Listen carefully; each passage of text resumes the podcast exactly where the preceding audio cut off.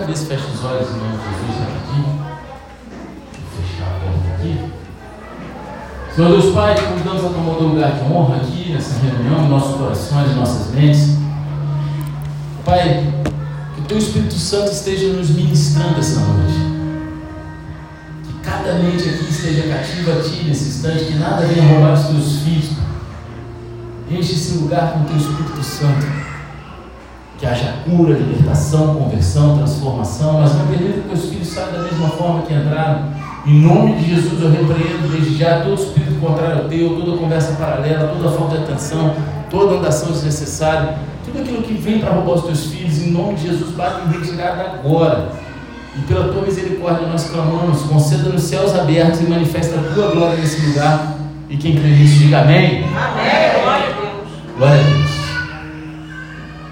Então, a gente está numa série de mensagens onde a gente está abordando o Evangelho de Mateus desde fevereiro ou março do ano passado, se não me engano, quando a gente começou com o Sermão da Montanha e ali foram surgindo subséries, né? capítulo a capítulo, versículo a versículo, e a gente está falando, né? a gente está passando por um trecho onde a gente está abordando Jesus em Jerusalém. E ali a gente está olhando para a última semana de vida de Jesus em Jerusalém, antes dele chegar à cruz. E nas últimas semanas a gente tem olhado para uma série de perguntas complicadas geradas pelos líderes religiosos, onde ali o intuito era gerar uma armadilha para Jesus. E Jesus, ele, com toda a simplicidade, com todo o amor, ele respondeu a todos eles, e no processo ele esclareceu uma, uma gama de relacionamentos para nós né? Ele veio e nos esclareceu a relação entre Deus e o governo, a relação entre o casamento e a ressurreição, e a relação entre o amor a Deus e o amor ao próximo. E na passagem de hoje as coisas elas né, estão meio conturbadas. Dessa vez Jesus ele faz uma pergunta aos fariseus, né? A coisa virou, o jogo virou, né? Os caras vieram trazendo pergunta para Jesus e agora o jogo está virando, porque Jesus traz uma pergunta para eles. Né? E em troca, né, em sua troca com eles, ele esclarece mais uma relação para nós, que é a relação entre o Messias e Deus. Amém? Amém. E para a gente entender melhor, vou pedir para que você abra a palavra de Deus no Evangelho de Mateus, capítulo 22, versículo 41. Você que for achando da Oi da Glória aí, bem pentecostal, se você não tiver Bíblia, pega a carona na telinha. E se você não estiver achando, abre em qualquer lugar, faz cara de que é chuva, mas fala assim: Meu Deus. Gente, hoje a gente teve a primeira aula do mergulhando na palavra. Foi benção, eu comecei no início lá, mas esqueceram a porta do meu gabinete aberta, eu fui fechar, e aí entrei numa conversa com um, na conversa com o outro, e aí não voltei, né? Mas, cara, a igreja, ela só tem condição de saber aquilo que Deus quer para ela se conhecer a palavra de Deus. E aí você pergunta: quem é que lê a Bíblia todo dia? Levanta a mão. Mas não é o versículo do dia do aplicativo, não, tá? Tem um tempo de devocional, oração com Deus. Levanta a mão. Então, menos da metade da igreja, isso é triste. E muitas vezes a gente age assim por não conhecer a estrutura da Bíblia, não saber o que Deus tem pra gente ali dentro. E aí, se você quer aprender um pouco mais, venha todo domingo, às 17 horas, nós estamos com mergulhando na palavra. Amém? Amém. Glória a Deus. Todos acharam? Amém. Então, quem é que gosta de quebra-cabeça aqui? Pouca gente, né? Ainda mais essa geração gosta de tudo pronto, né? Eu gosto de quebra-cabeça, eu compro pronto na internet para botar no quarto e dizer que fui eu que fiz. Né? Essa geração tá fogo. Quem é que gosta de jogo de palavras? Porque aparentemente Jesus ele, ele gosta de um quebra-cabeça. Ele gosta do jogo com as palavras. Porque na passagem de hoje ele descarrega um enorme jogo de palavras sobre os fariseus. E como vimos, eu esqueci de ler, né? Então, amém. Vamos ler então, né? Estando reunidos os fariseus, Jesus lhes perguntou: O que vocês pensam do Cristo? De quem é filho? E eles responderam: De Davi. Jesus perguntou: então como é que Davi, pelo Espírito, chama o Cristo de Senhor, dizendo: Disse o Senhor ao meu Senhor: Sente-se à minha direita até que eu ponha os seus inimigos debaixo dos seus pés.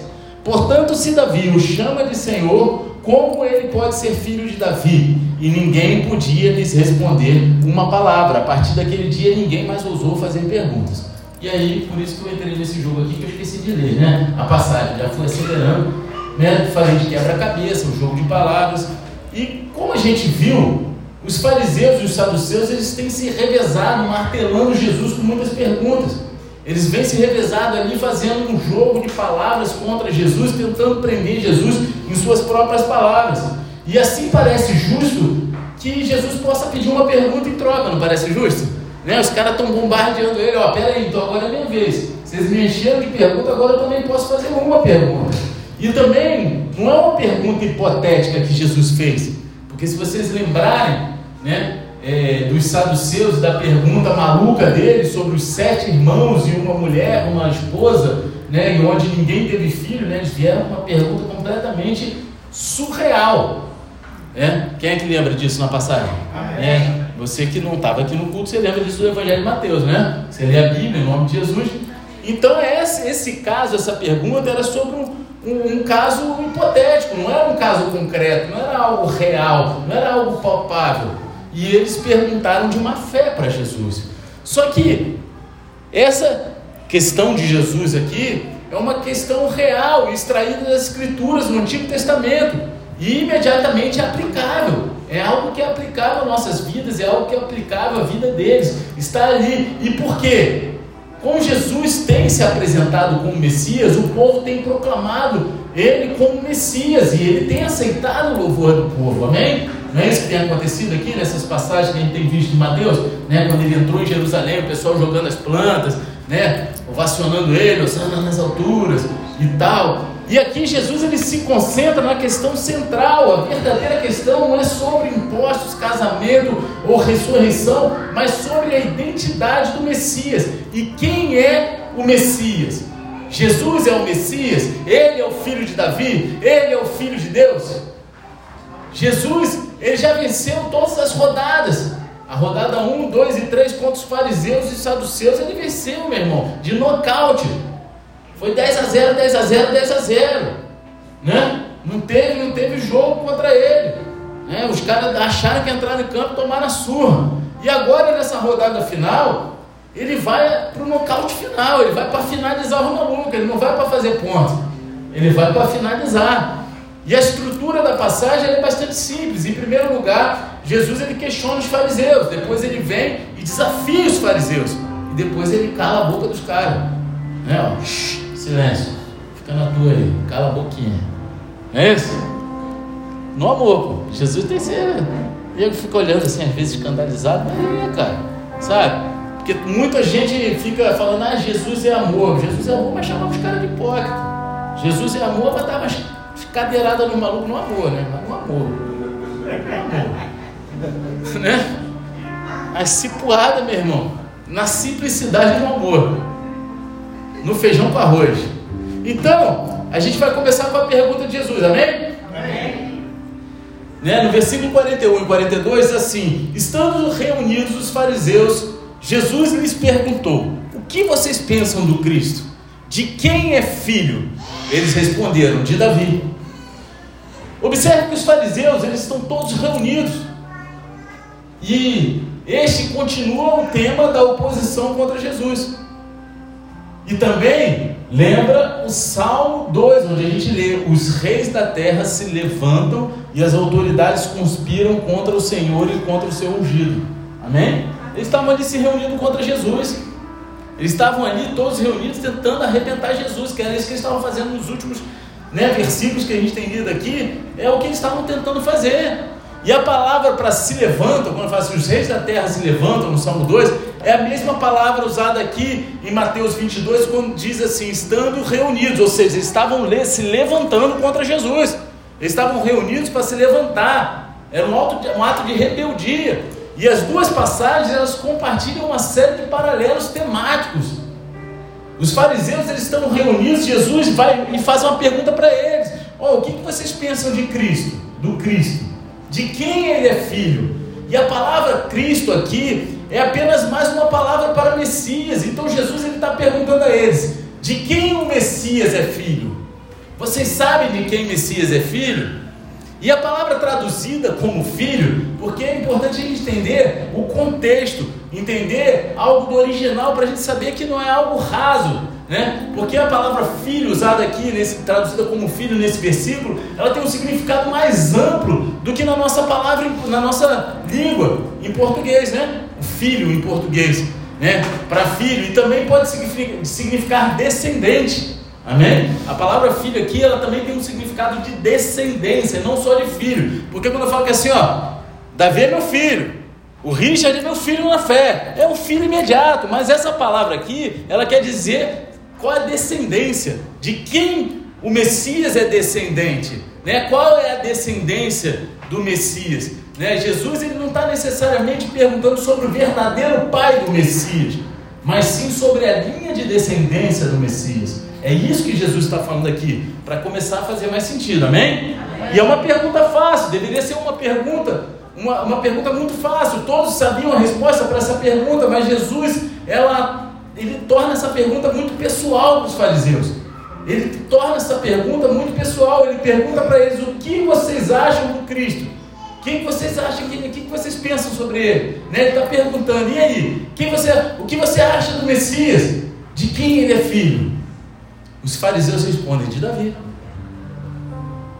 Isso é, o Messias ele vem da linhagem de Davi. O Messias ele é da descendência de Davi. E isso remonta à promessa de Deus a Davi no Antigo Testamento, de que o Messias viria de sua linhagem. E a famosa passagem é encontrada lá no. Qual é o livro? Vocês sabem? Os crentes de plantão. Isaías. Isaías, Davi estava lá, Isaías falou com ele. É, o cara sabe, está lendo a Bíblia. Segundo livro de Samuel, capítulo 7, versículo 12 e 13.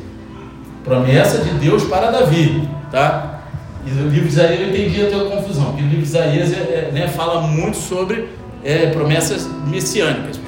Porém, isso aqui eu estou falando da promessa de Deus para Davi, né, que fala assim: quando os seus dias, é Deus falando para Davi, quando os seus dias se completarem e você descansar com os seus pais, então farei surgir depois de você o seu descendente, que procederá de você, e estabelecerei o seu reino. Este edificará um templo ao meu nome, e eu estabelecerei para sempre trono do seu reino. Amém? Foi uma promessa de Deus sobre a vida de Davi, sobre a linhagem de Davi, de que o Messias viria através da linhagem dele, da descendência dele. E mais uma vez, todos sabiam disso naqueles dias, isso era de conhecimento comum. Então tudo isso era muito simples, tá? Eram coisas da Bíblia. Era uma pergunta fácil, resposta fácil. Jesus estava falando com o mestre da lei, com pessoas estudadas que conheciam todo o contexto, conheciam toda a Bíblia, né, o panorama bíblico daquela época. Né? Então Jesus ele vem e aumenta um pouco o tom, trazendo um desafio aos fariseus com um novo pensamento. Versículos 43 ao 45, ele fala o seguinte: E Jesus perguntou: Então como é que Davi, porque ele vem e pergunta: Quem é o Messias para vocês? De quem ele é filho? Ah, de Davi. Aí ele vem e fala que assim, tudo bem, ele é filho de Davi, então, como é que Davi, pelo Espírito, chama o Cristo de Senhor, dizendo: Disse o Senhor ao meu Senhor: Sente-se à minha direita, até que eu ponha os seus inimigos debaixo dos seus pés. Portanto, se Davi o chama de Senhor, como ele pode ser filho de Davi? Jesus ele vem primeiro com uma perguntinha fácil, molezinha. Ele estava preparando o território ali para vir com a bomba, né? Ele estava só jogando a isca para os caras pegar a isca. Jesus não é bobo. Já falei aqui, tenho falado, ninguém que entra numa disputa com Deus vai vencer, meu irmão. É, é perder, tu vai entrar numa com Deus, tu vai perder, não tem jeito. Jesus, então, primeiro ele faz uma pergunta fácil, mas agora ele nos desafia a pensar um pouco mais profundo. Jesus ele está citando o Salmo 110 aqui, e há vários pensamentos surpreendentes que Jesus une nessa passagem. Primeiro, ele estabelece que Davi chama o Messias de Senhor. Ele fala: então, como é que Davi, pelo Espírito, chama o Cristo de Senhor? Jesus então cita Salmo 110, onde Davi diz exatamente o seguinte: Salmo 110, versículo 1: Disse o Senhor ao meu Senhor: Sente-se à minha direita, até que eu ponha os seus inimigos por estrado dos seus pés. Foi o que, que Jesus citou, não foi? É o Salmo de Davi. Salmo 110, versículo 1. E esse é um capítulo e versículo chave tanto para o Antigo Testamento quanto para o Novo Testamento. Na verdade, o Salmo 110 é o capítulo do Antigo Testamento mais citado no Novo Testamento, sabia? O capítulo mais citado do Antigo Testamento no Novo Testamento é o Salmo 110. E o Salmo 110, versículo 1, é o versículo mais citado do Antigo Testamento no Novo Testamento. O Salmo 110 é o que a gente chama de salmo messiânico. Ele é um salmo que é especificamente sobre o Messias. E Jesus ele tira um ponto surpreendente nesse salmo. Todo mundo sabe que o Messias vai ser filho de Davi, ou seja, da linhagem de Davi. Antes a gente já viu os caras gritando: Jesus, filho de Davi! Né? Até os demônios sabiam que ele era o Messias, criam nele, sabiam dessa linhagem, falavam dessa linguagem. Não é isso? Então todo mundo sabia. E no entanto, Davi também o chama de Senhor. Ele não apenas o chama de Senhor, mas também o chama de meu Senhor. Meu Senhor. Então ele não é apenas o Senhor de Davi, mas ele sentará à direita de Deus. Em outras palavras, ele não apenas sentará no trono de Davi, mas também no trono de Deus, à direita de Deus, o lugar de mais alta honra, como já vimos aqui em outros cultos. A gente mencionou o Salmo 2 anteriormente, que é outro salmo messiânico. O Salmo 2 ele começa com os governantes se reunindo contra o Senhor e o seu ungido. A gente viu anteriormente como os governantes reunidos contra o Senhor no Salmo 2 são espelhados pelos fariseus reunidos contra Jesus e Mateus, não foi isso? Amém? Amém. Vocês estão lembrando, né? Não esqueceram não, né? Tá todo mundo aqui comigo? Amém. Olha aí. Vou gerar um, um quiz, uma folhinha de cada culto, botar lá na folha, trancar a igreja toda vez que acabar o culto, só sai quem acertar 100%. É, tem que lembrar do culto, meu irmão, né? Tá preso na igreja, meu irmão.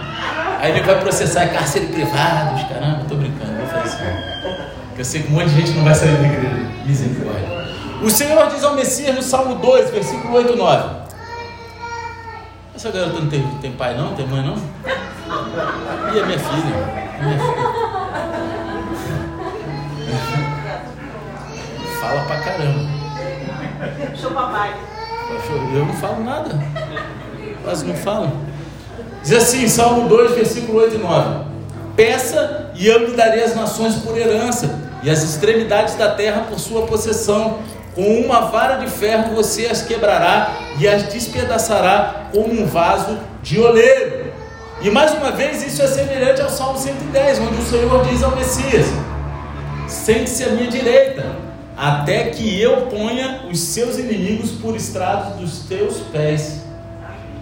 Até agora, Jesus ele acabou de citar as Escrituras, e estes são todos os versículos com os quais os fariseus eram familiarizados, fazia parte da vivência deles, daquilo que eles estudavam diariamente. E ao contrário dos saduceus que só aceitaram o Pentateuco como a palavra de Deus, os fariseus aceitaram todo o Antigo Testamento. Porque os saduceus eles só aceitavam como palavra inspirada por Deus o Pentateuco, enquanto os fariseus eles criam na totalidade do Antigo Testamento. Amém? E Jesus diz que Davi escreveu essas palavras no Salmo 110. Ele diz que Davi escreveu essas palavras sob a inspiração do Espírito Santo. Davi escreveu essas palavras sobre o Messias, e assim o Messias não é apenas filho de Davi, mas ele é o Senhor de Davi também. Amém. Então, Jesus ele acabou de citar uma escritura familiar para eles, algo do dia a dia deles, mas agora ele vem e os desafia com as implicações dessa escritura. Ele não fica no nível raso, ele vem e mostra para eles e os desafia com profundidade se Davi chama o Messias de Senhor, então como o Messias pode ser filho de Davi? Normalmente o pai é maior do que o filho. Mas se Davi chama o Messias de Senhor, ele é obrigado a honrá-lo e obedecê-lo como Senhor. Então, como ele também pode ser filho de Davi? Gerou uma loucura na cabeça dos caras, que gerou até na nossa aqui, né? Não? Fala aí, quem é que tá, ficou doido com essa passagem? Ninguém? Graças a Deus, só eu. Já sou doido mesmo. Então há duas palavras diferentes aqui para o Senhor no Salmo 110. A primeira palavra é o nome da aliança de Deus, que é Yahvé, né? que eu tenho o tetagrama aqui tatuado nos dedos. Né? Quando vai dar aquele soco ungido, o cara já vem Yahvé chegando. Vem chegando para salvar. Toma! Tô brincando, faço isso não, tá? Se o Guilherme vai acreditar, né? Eu falo esse negócio, pastor, tudo doido, esse cara é doido. Porque aqui lá no gabinete a gente trata com amor e misericórdia.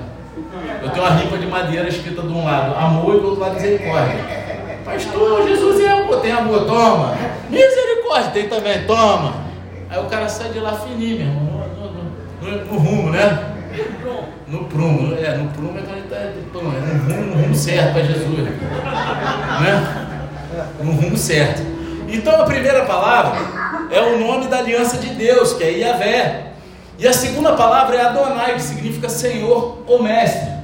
Só que ambas as palavras elas podem ser usadas para Deus no Antigo Testamento. E de fato Jesus usa a mesma palavra para Senhor duas vezes em Mateus 22, enfatizando que Davi estava identificando o Messias com o Senhor Deus de Israel. Só que há um problema com isso. Existe apenas um Deus, apenas um Senhor. Deuteronômio 6,4 fala o seguinte: Escute Israel, o Senhor, o nosso Deus, é o único Senhor. Amém. Amém. Deus diz em Isaías 45, 5: Eu sou o Senhor e não há outro além de mim, não há Deus. Salmo 90 nos diz que o Senhor é o Deus eterno. Senhor, tu tens sido o nosso refúgio, de geração em geração. Antes que os montes nascessem e tu formasses a terra e o mundo, de eternidade a eternidade, tu és Deus. Amém. Há apenas um Deus, há apenas um Senhor. E ele sempre existiu ao longo de todas as gerações. Então, está faltando alguma coisa nesse, nesses PP, não está faltando? Ó, o ótimo é. Não tinha missão para vocês hoje? Deus lembrou, cara. Deus me lembrou no meio do culto. O outro tá rindo atrás. Eu ri não, cara, porque tu não veio, né? Pega o Giovanni aí, pega do, do, do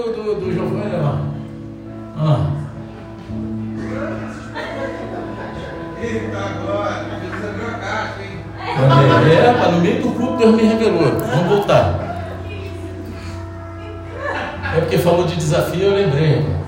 Não liga não que a gente é doido mesmo. Aqui a gente tem um motoclube, os caras querem conquistar o pet, então a gente tem que fazer valer. Entendeu? Vai assistir o culto de capacete. Foi a missão que eu dei pra ele. Aí estava esquecendo. Cadê o Luizinho? Bota o capacete Giovanni, rapaz. Quer perder a benção? Eu- Rodrigo, não foge dessa benção não, que também tem que botar. Tu não estava lá ontem, mas tá PP, meu irmão. Bota logo o capacete aí. Amém? Amém. E, e você que é visitante hoje não vai embora não, que eles vão orar por vocês, de capacete. Porque não funciona a cabeça. Olha escorrendo. É o capacete da salvação. Olha aí, meu irmão, essa é crente.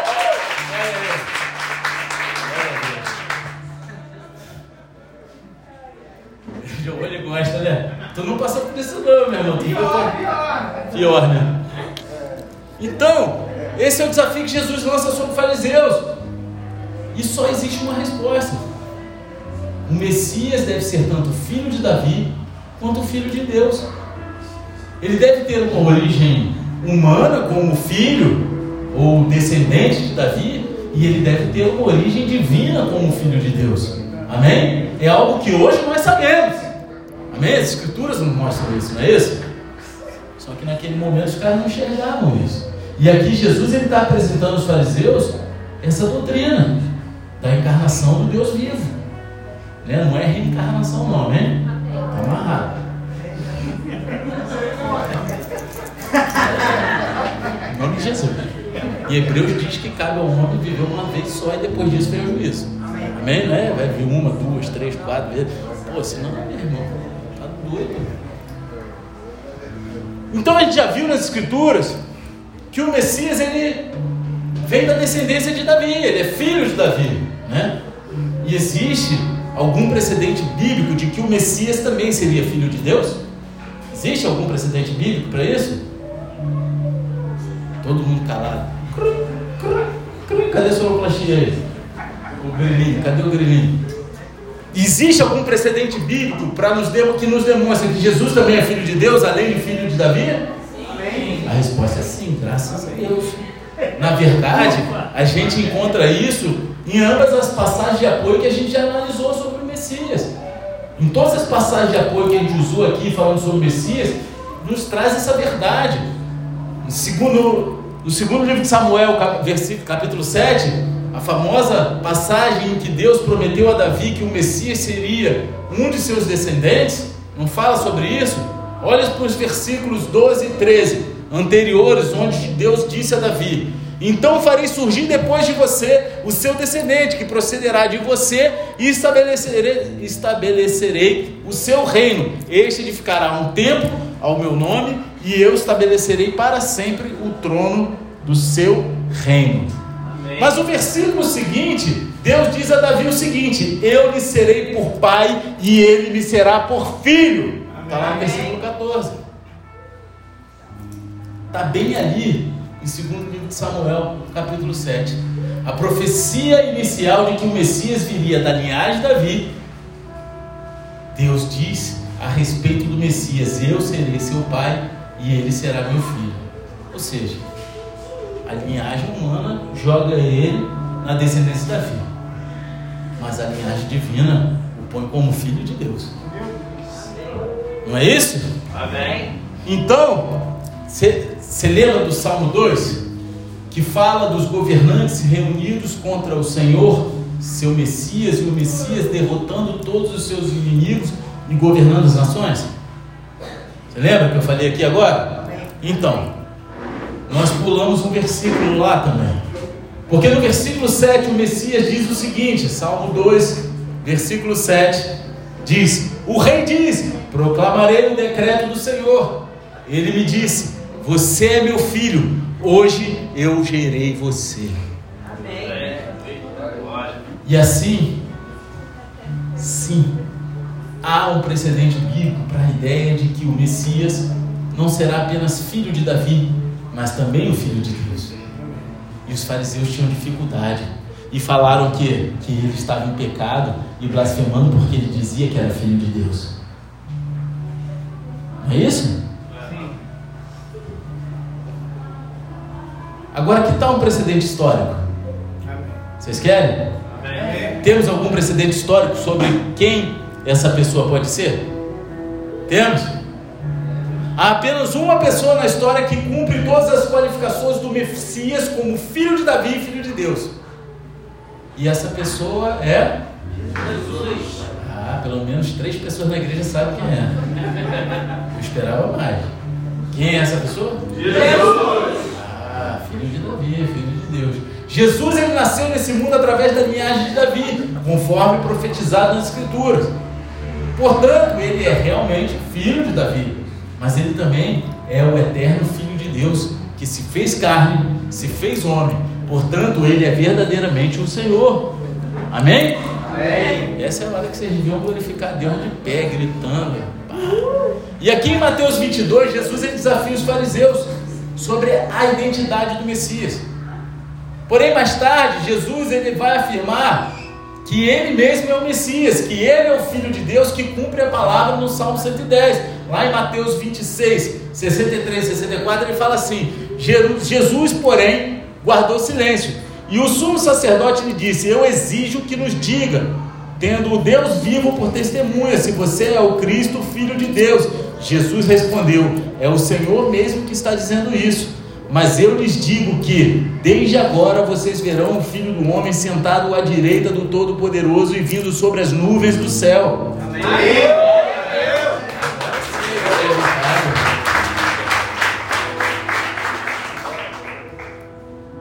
Aqui, Jesus ele afirma que ele é o Cristo. Ele afirma que ele é o Filho de Deus e afirma que é o cumprimento do Messias no Salmo 110, que está sentado à direita de Deus.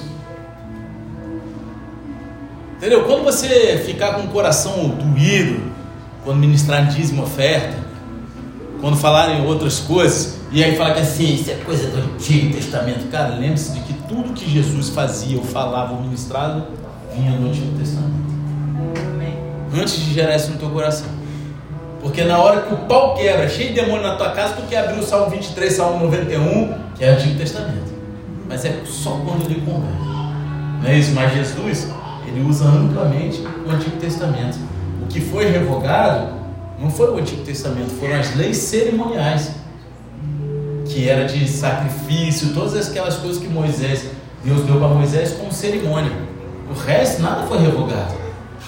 Amém? Amém? Vocês entendem? Conseguem ver isso aqui? Uma passagem que a gente está vendo aqui? Ou não? Amém.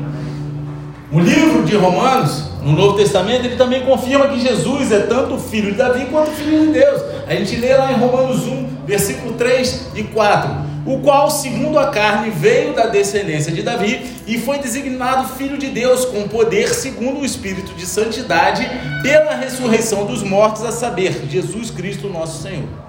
Amém. Amém. Davi ele chama o Messias de Senhor, então como ele pode ser seu filho?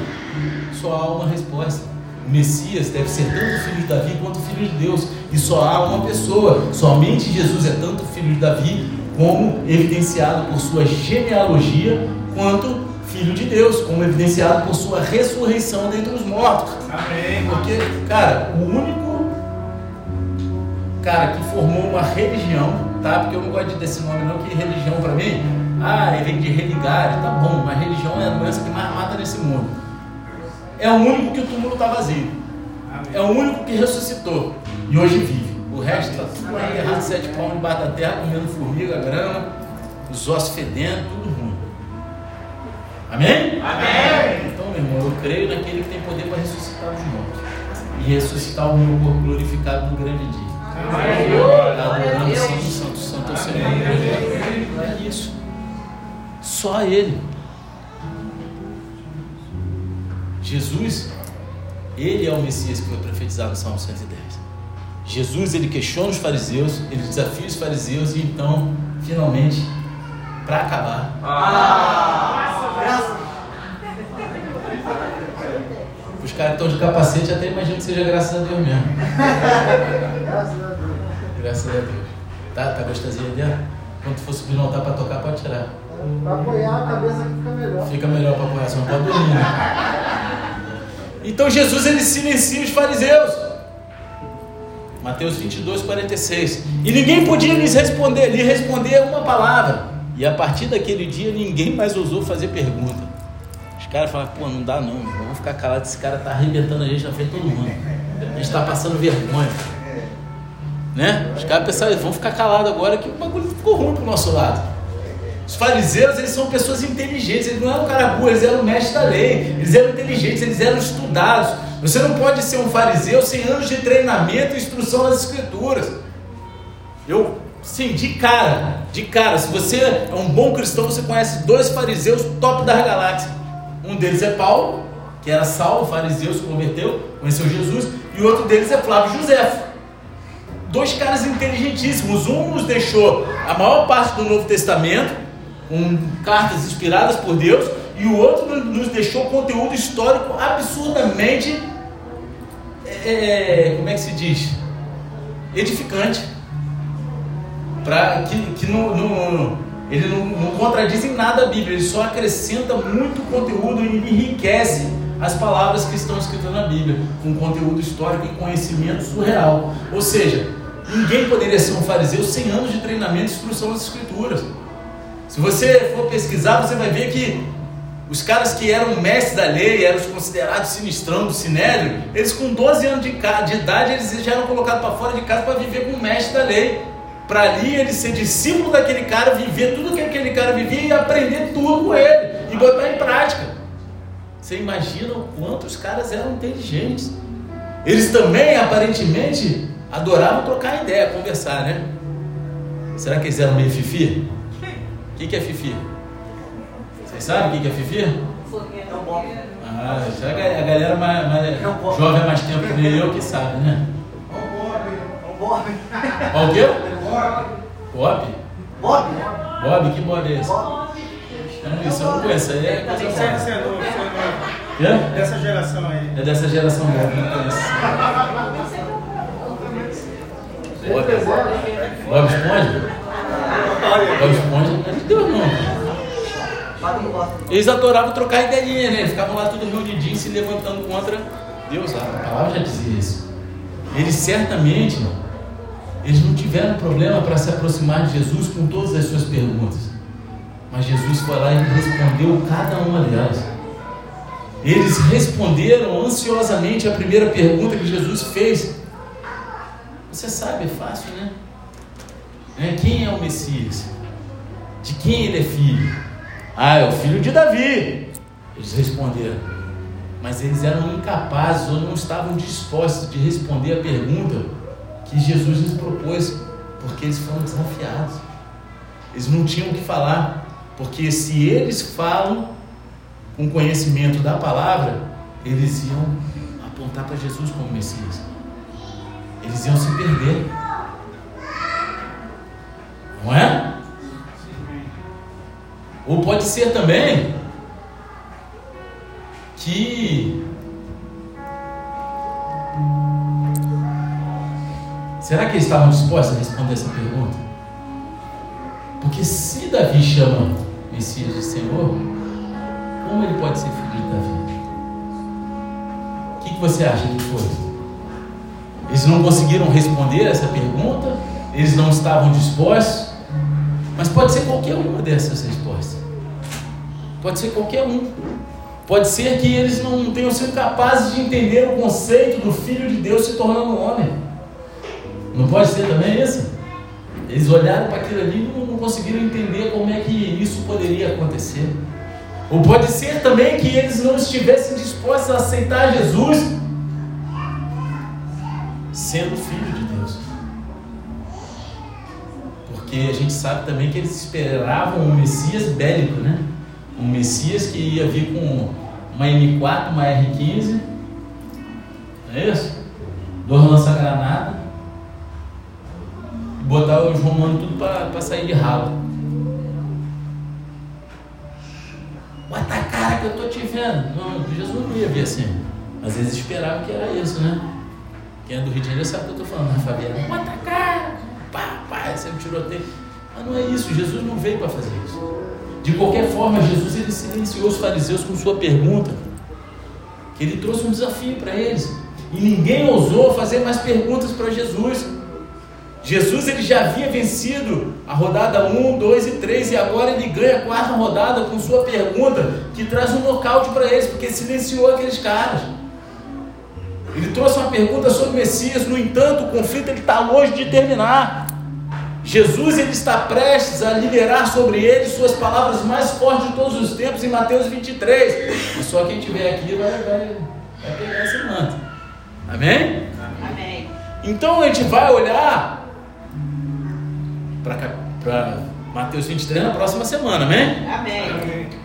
Só que enquanto Jesus pronuncia sete problemas sobre os escribas e fariseus, ele chega lá no capítulo 23 e ele expõe os problemas deles, expondo a hipocrisia e condenando esses caras ao inferno.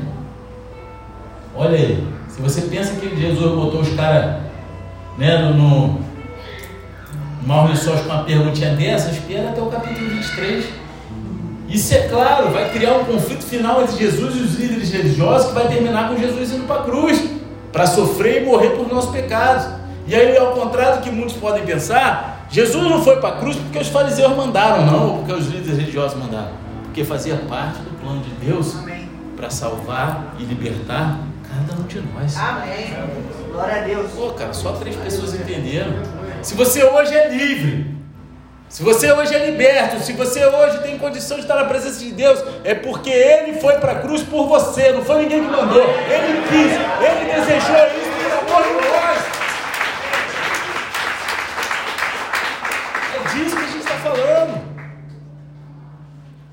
Jesus ele silenciou os fariseus, mas os fariseus eles não podiam silenciar Jesus.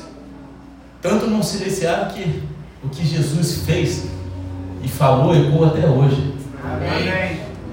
Eles tentaram silenciar com suas perguntas, mas eles falharam miseravelmente. E em seguida, eles vão tentar silenciá-lo, mandando para a cruz. Só que eles não sabem que aquilo faz parte desse propósito de Deus e que isso não vai acabar ali. Não vai parar com, ele, com Jesus na cruz. Isso geralmente funciona, né? Os caras que falavam contra eles, falavam contra Roma, eles mandavam para a cruz, silenciava, acabava. Os caras eram esquecidos. Né? Que nem às vezes um monte de gente que está no nosso meio morre. A gente sofre uma, duas semanas, depois de um ano as pessoas até esquecem. Aí lembram em momentos especiais e passa batido. Só que isso não vai funcionar com Jesus. Não vai funcionar. Eles vão falhar miseravelmente nisso, porque quando Jesus ressuscitar, ressuscitar dos mortos ao terceiro dia, eles vão ver com quem que ele estava lidando. Amém. Jesus ele silenciou os fariseus, mas ninguém podia silenciar Jesus, nem mesmo a morte. Glória a Deus. Glória. E aquele que crê em Jesus, ainda que morra, Será assim. Baixa a cabeça fecha os olhos. Amém.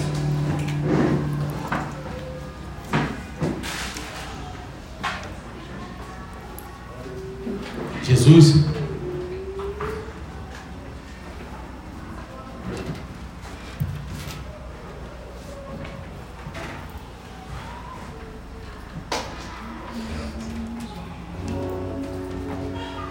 Jesus ele começou a nossa passagem hoje pergunta aos fariseus. O que vocês pensam do Cristo? De quem é filho? E Deus hoje ele faz essa pergunta para mim e para você.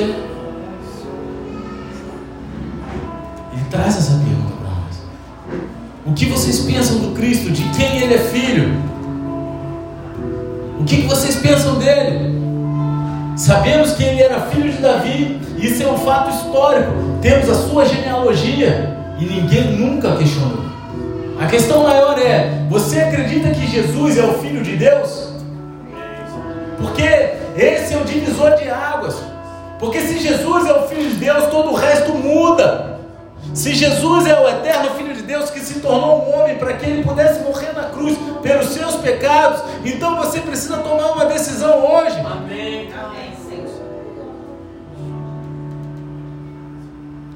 Você confiará nele como Salvador, para que seus pecados possam ser perdoados. Você vai glorificá-lo como Deus e dar a ele a sua adoração e o seu louvor. Você vai obedecê-lo como Senhor e se submeter à sua autoridade. Quem é Jesus? Ele é o filho de Davi e o filho de Deus. Ele é o Messias e Salvador do mundo. Quem é Jesus você responderá a Ele? Essa é a pergunta que está diante de você essa noite. É a pergunta mais importante que você vai responder em sua vida. E se você está aqui essa noite, você quer entregar a tua vida para Jesus. Você quer reconhecer o senhorio de- Jesus sobre vida. Reconhecer que Ele é tanto filho de Davi quanto filho de Deus. Aquele único capaz de te salvar, de te libertar, de te conduzir. Fica de pé no teu lugar e coloca a tua mão no teu peito, em de Jesus. Você quer fazer essa oração essa noite? Coloca a sua mão no teu coração. Não tem vergonha, igreja, fique de olhos fechados. Esse é um momento único, é individual. Você que quer fazer essa oração, fica de pé, coloca a mão no teu coração. Porque esse é o momento onde a festa dos céus. Esse é o momento mais esperado por Deus. É o momento que Ele espera você rasgar o teu coração na presença dele e falar: Eu reconheço tudo que o Senhor fez por mim. Não há outro. Só o Senhor pode. Se você quer fazer essa oração, repita comigo. Senhor Pai, Senhor Pai, me perdoa me perdoa por todo o tempo por todo tempo que andei longe de que Ti. longe de Ti. Mas essa noite Mas nessa noite eu meu coração meu coração no teu altar no teu altar e reconheço e que reconheço Jesus Cristo, que Jesus Cristo, aquele aquele que morreu na cruz por que mim morreu na cruz por e mim ao terceiro dia e ao terceiro dia ressuscitou, ressuscitou, É o meu único. é o meu único, Senhor e Salvador. Senhor e Salvador. Pai, escreve meu nome escreve meu nome no livro da vida no livro da e me vida conduza e me conduza até a eternidade. até a eternidade. Em nome de Jesus. Em nome de Jesus. Amém. Continua com a tua mão no teu coração, Senhor Deus Pai. Eu apresento aqui essas vidas, filhos e filhas, que reconheceram, se reconciliaram, se entregaram, rasgaram os corações diante de Ti, declarando que necessitam de Ti, Pai. Pai, coloque os teus anjos acampados ao redor deles, livres de toda a retaliação do inferno, que eles venham conhecer o Teu amor, através do teu Espírito Santo e da tua igreja que é o teu corpo, que eles se sintam um com o teu corpo, que é a tua igreja, amando e sendo amados até o grande dia, que eles não venham desviar nem para a direita nem para a esquerda, mas que eles venham falar como Paulo falou: combati o bom combate, acabei a carreira, guardei a fé, em nome de Jesus. Amém e amém. Aplaudo Jesus. Igreja, fique em pé. Mas não perca esse momento de adoração. Porque agora eu quero fazer mais uma oração e essa oração é com você.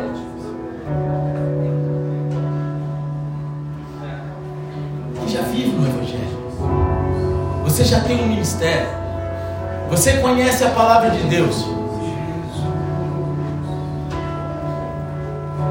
Jesus as pessoas têm visto na tua vida? O Jesus, filho de Davi e filho de Deus,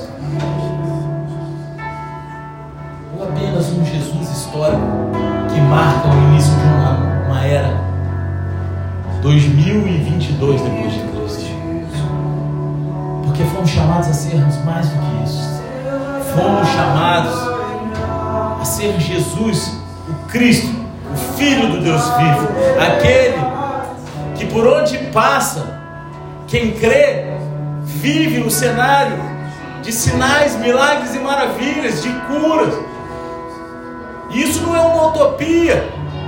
Porque, meu querido, se a gente não vive obras iguais ou maiores que Cristo, a culpa não é de Jesus, porque ele não mente, a palavra está aqui. Mas é porque talvez aquilo que a gente viva é diferente daquilo que Deus quer pra gente. Talvez aquilo que Deus quer pra gente não tem nada a ver com aquilo que a gente está buscando. Ou talvez a gente nem conheça a palavra de Deus direito para saber aquilo que Deus quer pra gente. Mas Deus ele quer mudar a tua história. Sabe? Ele quer de, dessa de hoje em diante fazer com que as pessoas olhem para você e vejam a face de Cristo resplandecer. As pessoas olhem para você e enxerguem uma carta, uma carta escrita por Deus com tinta de sangue derramado na cruz. Mas essa carta tem um conteúdo de amor para salvar vidas. E nós somos esses agentes que salvam vidas. Aleluia! E se você não tem vivido isso até aqui, ser passe de mágica, meu querido. Mas o teu primeiro passo para falar, Deus, eu quero isso. Mas até aqui, eu não sei como. Eu preciso de ajuda. Sai do teu lugar e vem até aqui à frente em nome de Jesus. Porque Deus ele quer mudar a tua história, Ele quer mudar a tua trajetória, Ele quer fazer com que as pessoas vejam a Ele em você, que as pessoas reconheçam através de você a natureza messiânica de Jesus, a natureza eterna de Jesus na tua vida. Porque você é esse agente. Sai do teu lugar. Você que quer viver essa nova história com Cristo. Não importa o teu ministério, não importa aquilo que você vive até aqui. Lindo Jesus, estrela da manhã, eu cantarei a ti, posso te dar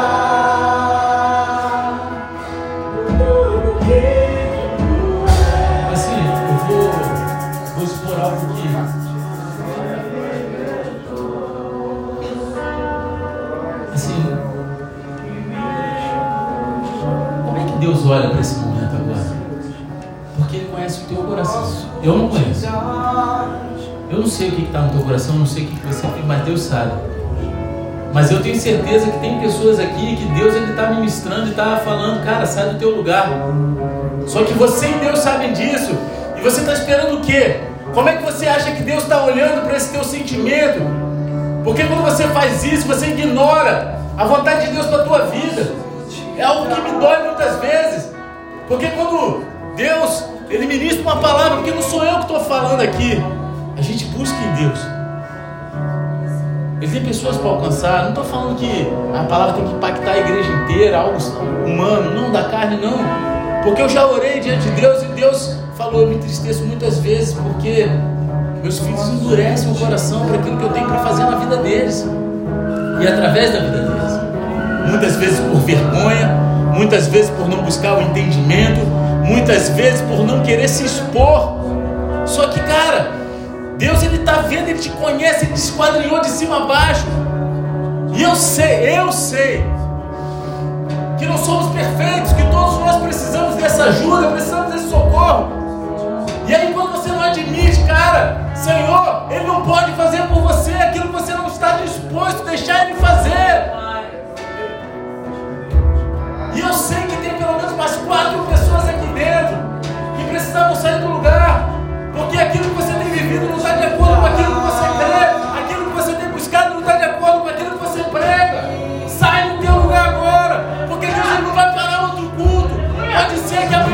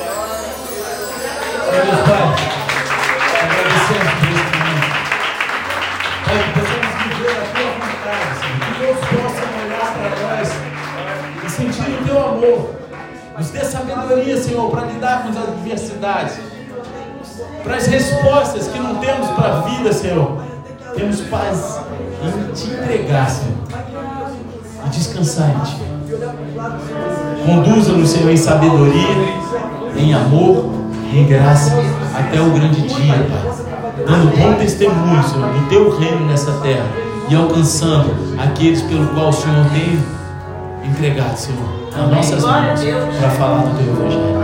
Em nome de Jesus. Amém. Você crê nisso, diga amém. Aplauda o Senhor Jesus, pelo coração. Diga a Deus. Aleluia. Aleluia.